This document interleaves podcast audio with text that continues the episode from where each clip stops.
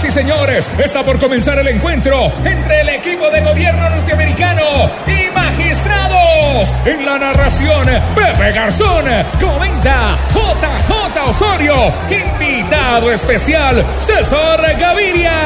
Ya sabemos que este cotejo no va a estar tan parejo porque en los últimos meses la Corte Fútbol Club ha presentado algunas debilidades. Ciertamente le tocará reforzar su defensa porque la presión del equipo del gobierno norteamericano se va a seguir sintiendo. Señores, todos en sus casas preparados porque va a comenzar el enfrentamiento. Perdona una salvedad, Pepe. El enfrentamiento comenzó desde que quieren modificar la JEP. Este partido llega a ustedes con el patrocinio del gobierno colombiano. Más pesquisas, menos visas. Va a sonar el pitazo inicial. El árbitro está listo. Aquí, el Pepe Garzón.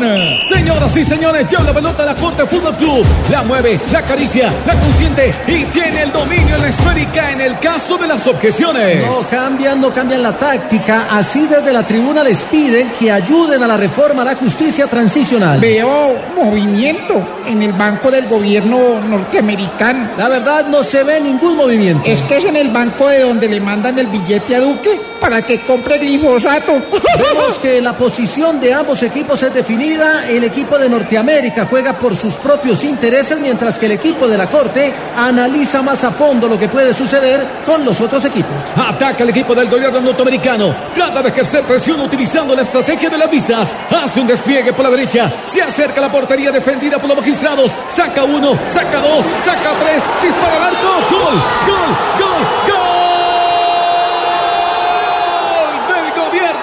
Norteamericano. Pareciera que definitivamente el gobierno norteamericano se queda con los tres puntos. No, ya devolvieron dos. ¿Dos puntos? No, dos visas.